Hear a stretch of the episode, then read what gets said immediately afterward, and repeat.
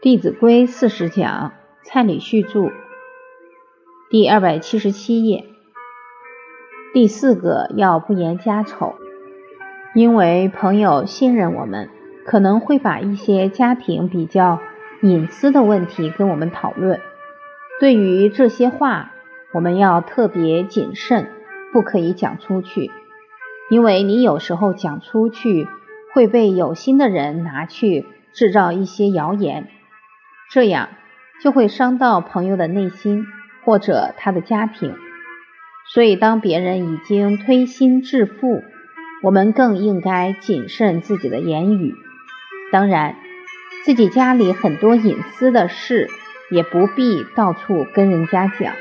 比方说，自己的先生有哪些不好，到处跟邻居讲，跟朋友讲。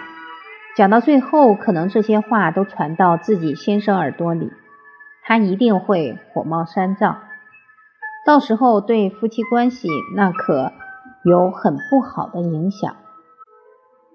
而且不止夫妻关系不好，还会惹来众人对你的轻视轻慢，甚至于对你的先生也同样的不尊重，这样就很不好。所以对先生。还是要隐恶扬善。有一天，他发现了我做的又不是很好，我太太还在外面赞叹我、肯定我，我一定更努力，不能辜负了我太太对我的期许。最后一个要有通财之意，这个财不单指钱财物品，它包括内财跟外财。内财指的是劳力、经验、智慧，外财才是钞票、物品。人生难免起伏，当朋友确确实实有很紧急的情况，比方说他的父母刚好生了重病，他一下子又筹不到那么多钱，我们就要救人危急，尽力去帮助他。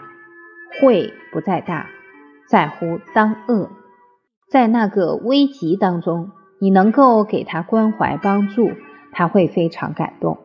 我记得小时候，常常在开学时，会有一些亲戚没有钱给孩子报名，我父亲一定会拿出钱来帮忙，而且拿出这个钱，我都可以感受到父亲没有想着要对方还钱，就当做亲人之间互相帮助。而父母的一言一行对孩子都有潜移默化的影响。第二十九讲，学一句做一句，时时信守承诺。我们前面讲到朋友之间的道义、信义，也提到朋友之间应该互相规劝、互相关怀、互相称赞、赞叹。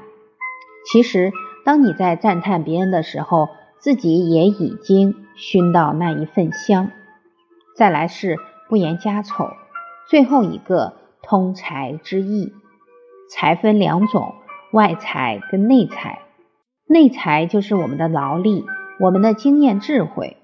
俗话又说，救急不救贫。诸位朋友，什么是贫？没有钱叫贫吗？他没有钱可以变得有钱，只要他有志气。只要他肯学习，怕就怕在他连志气、连学习的心都没有，那才是真正的贫穷。当对方是这样的态度，你拿钱帮助他，他会越来越依赖，甚至于越来越觉得理所当然。我们本来是想帮助他，到最后可能反而害了他。所以，帮助人也要用我们的智慧，不然会以善心行恶事。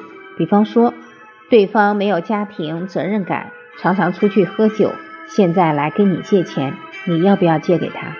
不要。但是你也不用把他赶出去，因为这样会结怨。你就把他找来坐一下，你只要很有原则，他就动不得你的钱。找他来。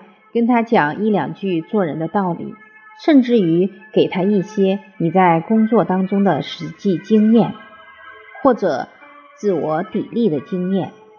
让他可以在智慧、在做事的能力上能够有所积累。当然，也一定要准备一本《弟子规》给他。大人都要面子，你不要说你给我好好学好这一本，你这一本都没学好，不要这样讲，要讲究善巧方便。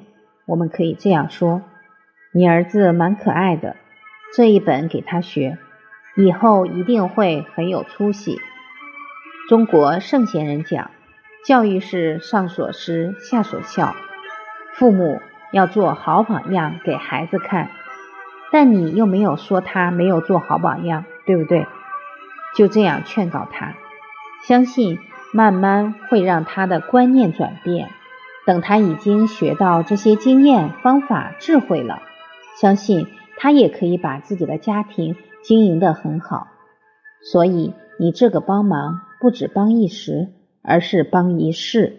这是我们提到的朋友之间的道义、信义。